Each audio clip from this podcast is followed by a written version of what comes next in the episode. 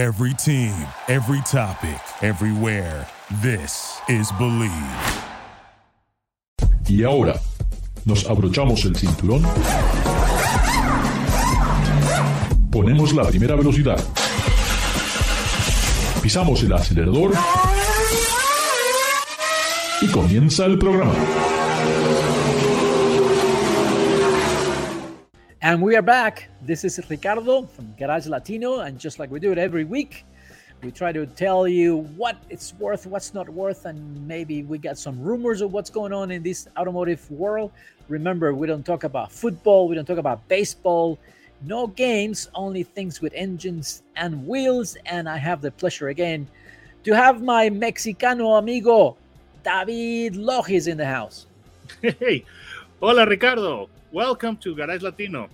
David, finally, uh, you know, I, I've seen several of these projects going around, but looks like now it's real. And in the Netherlands, they have launched the solar car. Huh? One more. Whoa, whoa, whoa, whoa, whoa, sol- whoa, whoa, whoa. You're talking about sunny Netherlands? Yes, exactly. Oh, really? In, su- in sunny That I gotta Netherlands. Uh, and that and this is the best part. And let me start with that because I I, I, I- I have to quote this because I thought it was interesting that they say that Lightyear, the company, you know, that has this new solar car, is expecting that customers will have between 3,700 miles to 6,000 miles of range annually due to the sunny days, which means if you bring it to Southern California, maybe you can even double that.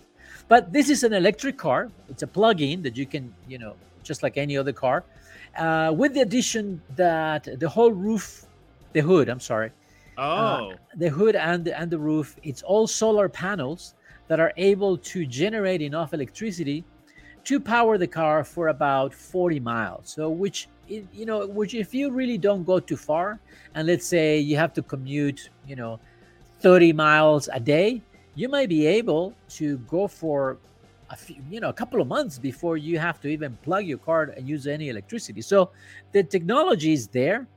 Uh, I think it's the wrong place in the world to have that technology, you think? but but the technology is there sunny Netherlands. and and and I think it's commendable. I mean, there's more innovation, more things. I've seen a solar car before. Uh, it was a city car, and and and I remember when when I went to that introduction. This is look, your car is parked most of the day. You go to work, the car is parked for eight hours, and then you get in it and go back. So why not use you know if you have the opportunity to be getting this energy from the sun while you're at work uh, let's do it. And this was a car that it was a city car. It was a small car uh, that it looked more like a golf cart than a real car but it, it, it, it i never forget that it has validity to what they're proposing. So this new uh, lightyear uh, in the netherlands it's uh, it's available they're taking orders it's only two hundred sixty-three thousand two hundred sixty-two dollars Oh, that's Uh, cheap. plus the delivery expense. Man, that's a that, that's a really good deal. I'm going to look for the, at the ashtray of my truck, and most likely I'll have that that that that, that money in the ashtray or, or, or in the couch in my in my living room. You don't carry that kind of cash in your glove box? No, no, no, no, no, no, no. I I mean just with the with the cup holders and the and the ashtray on, on my truck, you know, I, I got that kind of money. Yeah, Uh, which is to because I- say, you know, it's kind of outrageous, and Well, I, I- guess that it's for the early adopters. yeah, yeah, you know, I, I usually carry a couple of hundred thousand under the seat, uh, but uh, you know, it's uh, I don't do that anymore because it's just uh, the bills get too old, and it's not good to have old bills. They have to be all Exactly, spanking new. But anyway, coming back to reality, I think it's it's a good thing. Now, what is not a good thing is what's happening with the industry in general, where now the cars seem to have lost quality. What? Wait a minute. We've been making cars for 100 years, and the new cars are less in terms of quality. They're less than last year's car. How can how can that be? Okay, well, according to the newest edition of the JD Power Initial Quality Survey, problems in uh, in new vehicles are at an all-time high for uh, 36 years. That's My how. God, that's, uh, how that's- is possible? How is it possible if if you're making the same car you were making last year, right? I mean, there, there's some cars in that list that there, there there were no changes. You know, it's like not like it's a brand new car with new design, new interiors. Some cars are, you know, pretty much the same. The 22s are the same as the 21s. So how is it possible that the the, the, the assembly line is not working? I mean, I don't understand. You want to hear the? uh Okay, uh, today everything is being blamed on the pandemic. Of so course, that's that's the of course. explanation that is being given. But what does the pandemic have to do with quality control? Oh, so uh, you are asking for a longer version of, of the explanation. And uh, well, what is this is being blamed on the pandemic. Now, how is this being blamed on the pandemic? Well, first of all, the uh, disrupt the, there are disruptions in the supply chain. yeah, but but that, David, uh, David, David, when you talk about disruption in supply chain, the, I can understand a delay because I didn't have the part, right? Well, but the assembly itself is the same. You're not putting a less quality part; it's the same part. Oh, yes, but they're they're also this is just excuses. that that this uh, is this is due also to pers- personnel uh, personnel dislocation, which is to say that uh, some uh, uh, a lot of factories got closed during the, the pandemic. Some people's were, were some uh, people were sent uh, back home, and some uh, plants could not could not open, which means that uh, I don't know. Maybe But the, the, David, the still person quality control. Nothing changed in terms of quality control. The procedures are the same. You yeah I, I i find that uh, hard to believe but i'm telling you with uh, what's uh what's uh the uh official version Now, okay uh, one of the beneficiaries of all this, it's been Buick, who, who has been doing a great job in terms of quality control. Uh, Yes. Buick cars have been, you know, I have to say, very good, especially since they're targeting the Chinese market and they have to maintain that high standard. So kudos to Buick for improving quite a lot, right? well Uh, uh, they were uh they improved by uh 11 places Wow, now they are on, on on the first place the the previous edition they were on the 12th place right. So that's that among 36 brands, correct? right So that's that's a, that's a good improvement. Uh, I don't want to know who is at the bottom now. who's a what Who is at the bottom? I'm afraid. oh well let's say that uh, walter p chrysler is spinning in his grave How is it possible? One of the oldest car manufacturers. Yes, but uh, you know, the thing is that th- there was an 11% increase on problems per 100 vehicles, which is a way that you that uh, you measure uh, or that you make this survey. Now the average uh, number of problems, uh, you know, per 100 vehicles, it's 180, and That's uh, a- that's the average. And Chrysler, it's at the not flattering uh, uh, rate of 265 problems per 100 vehicles Wow, which is pretty bad. It's more, more than two uh, 2.6 problems per vehicle, That's uh, which is pretty bad. I mean, for this day and age, yes. I mean, I just don't understand. Still, the the excuses that the industry is giving, that the pandemic and logistics, that has nothing to do with assembly, with people putting things together right. That I cannot buy that. So obviously, uh, I think we're being relaxed. I think we are dropping our standards, and and that's the consequence. But It's it's pretty alarming, Ricardo, because they- they're saying that this is a a low a low point in 36 years, which is to say that uh, you know quality on the 2022s is equivalent to the 1986 model year vehicles wow, in that era, the 80s, is uh, called the Malaise era vehicles wow. because uh, you know the uh, manufacturers were transitioning to uh, tra- transverse mount and front wheel drive. Uh, It's that bad. But you know, there there are some companies out there that they have stuck to their goals, to their procedures, to their standards, and and I'm glad that there are companies like this. And one of the oldest companies in the world, you know, which is Rolls Royce. uh, very early on.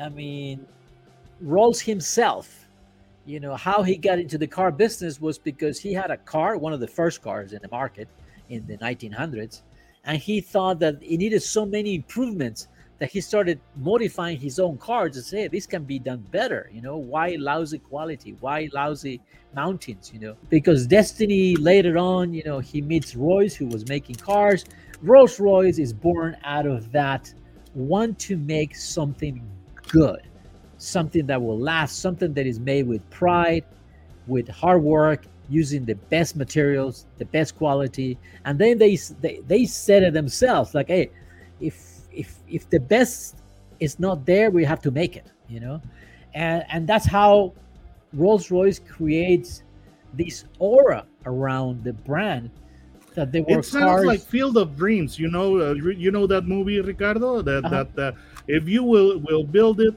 they will come. So it uh, sounds pretty much. If if it's not, uh, if it doesn't exist, we will invent it. That's right. That's right. And and you know and they they were able to create these cars that today today these hundred year old cars are still working. And I and actually I I was in one of it just a couple of days ago. Uh, I, I was with some friends and we drove around in a 1923 Rolls Royce Silver Ghost. Ricardo, don't tell me, please, that you were making donuts on that thing. No, we were not making donuts. Okay. make, we're making French fries. Um, but anyway, so there are companies that still do that, and and I had the opportunity to to to drive the the new Rolls Royce SUV, the Cullinan, which the Cullinan itself, I mean, the name, you know, it's already impressive. The largest diamond ever discovered, part of the British Crown, you know, uh, and this vehicle is so special, like any Rolls Royce, but this is a SUV. And Rolls Royce approach has not changed. The approach is to make something that is comfortable and luxurious for the occupants. It's not Overbuilt as well.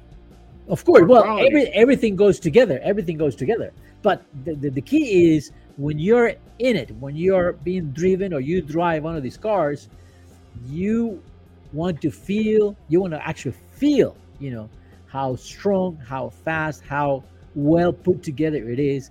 And it's an experience. And I had the opportunity to have this experience. And I have to say, I'm very, very impressed. I've never driven the Cullinan before. And, uh, it's it's an impressive vehicle. It's big, but it's super comfortable.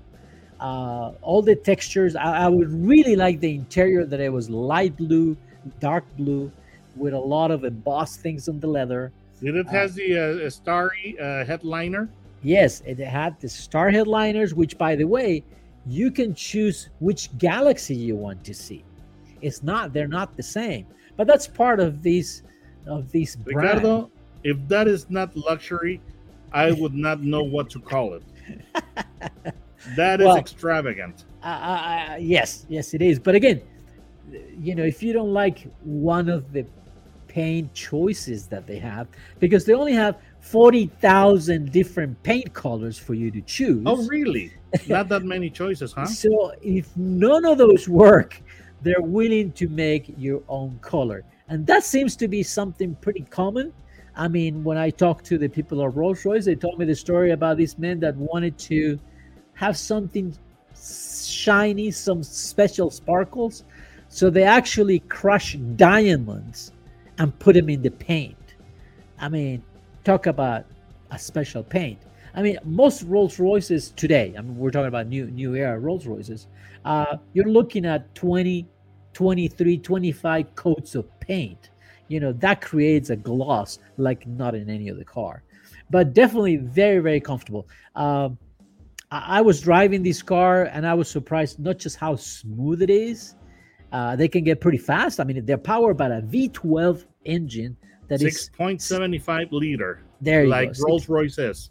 next sorry 6.75 has over 600 foot pounds of torque uh, the transmission is super smooth i mean you don't feel any changes uh, although on the black label because they have their black edition you know with all the sort of blacked grill and so forth and you can get black wheels and uh, uh, carbon fiber. Even the, the, the grill in the Spirit of Ecstasy is blacked out. That's right. That's right, that's right. electrolytic chrome. That's right. That's right. So, uh, and and and also that one is just a tiny bit louder because that's what the customer wants, and the transmission and suspension are calibrated differently, so you feel. I don't know. They tell me it's more sporty. There's no sportiness in any Rolls Royce, but There used to be, and it's now it's uh, and and it was called Bentley, and now the thing is that uh, that's a uh, that's a different company now. Oh, yeah, but and again, it's a whole different uh, set of uh, motives of obtaining these cars. I think, but but the way I think the best way for Rolls Royce is to experience is from the rear seat, because the the size of the seats themselves and how they literally surround you with such high quality materials is very very nice. Now, of course, this is not a car for everyone. Uh, and they are very opulent, and and the No price kidding. it's it's up there. I mean, the version that I drove, I really don't know exactly how much because you can't say a Rolls Royce costs this much. There is no price. They're all sort of special order. They made the way you want it to be. So there's a starting point. The starting point for the Cullinan is around the three hundred and fifty thousand dollars, and from there is the type of leathers you want, the type of color, the type of wheels, uh, the the feel that you want. I mean, I've seen some combinations on interiors that are really when you think about it, it go like, ah, I'm not sure, and then when you see it, uh, they look gorgeous. Um, I was handed a key fob that it was purple leather, and I thought purple leather, okay, that's cool. And then I when I walked to the car, the car is this sort of silver color, and I'm thinking, okay, purple with silver, and I opened the door, and this leather has all this, you know, the stitching is purple, and there's some inserts of purple around, and it just worked. It made it such a like, wow, this is a really cool, nice interior. But anyway, lots Now- of technology, lots of technology in the Rolls Royce that you don't see it. It's it's working in the background. You know, uh, you don't have a lot of buttons to push. There's not a lot of things that you have to program. It's something that you get in and you drive, and it's rewarding you with a sensation that you definitely are driving something special. You know, uh, uh, definitely, uh, there is this uh, rivalry, and uh, and it's almost a feud by now um, between Bentley and uh, Rolls Royce because they used to be one company, the same company, and you had the the uh, the Bentleys were the sporty version of the Rolls Royce of the Rolls Royce uh, cars, and then it was uh, the same company, and then it got split and Bentley ended up being uh, a part of the Volkswagen Group, and Rolls Royce ended up being a part of uh, BMW.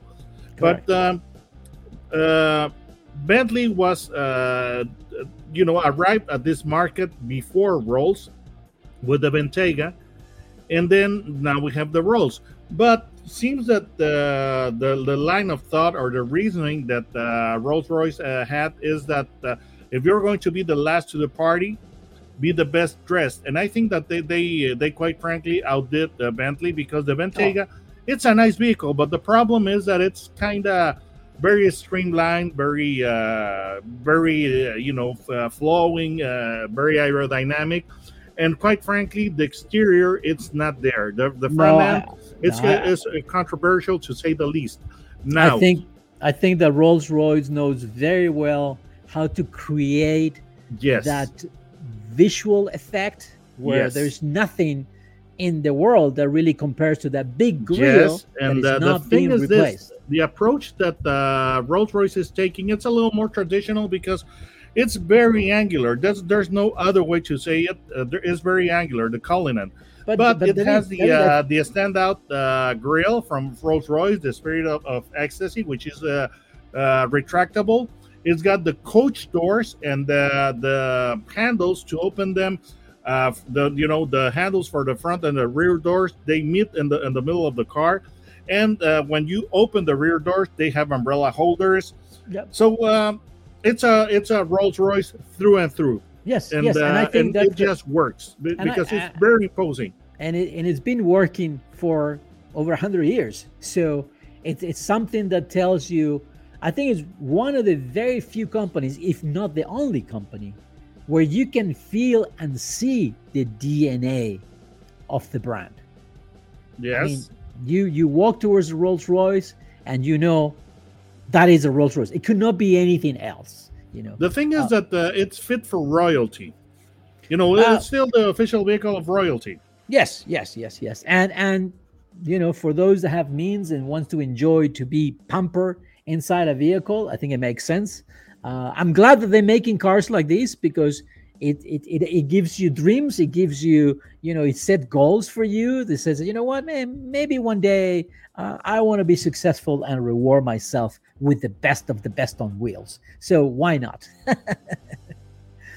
uh, David, how do we find you in Facebook? Well, uh, type in the search bar "autos and gears," autos and gear, and no spaces, and uh, it'll it'll take you straight to my channel. All right, and remember, before you buy a car, check uh, uh, some of these David videos because cars today are costing quite a lot of money, and you don't want to regret making the wrong decision. Garage Latino, it's broadcasted through the Bleav Network in the United States, and you can download the podcast Garage Latino through Amazon Music and Spotify. Don't go, we'll be right back. Duraloop es un tratamiento especial para que el aceite no pierda sus propiedades. Duraloop reduce la sedimentación de las partículas nocivas que dañan al motor. Duraloop disminuye la temperatura interna del motor y la fricción de los metales. Duraloop para que el motor dure más. Thank you for listening to Bleav. You can show support to your host by subscribing to the show and giving us a five star rating on your preferred platform. Check us out at Bleav.com and search for B L E A V on YouTube.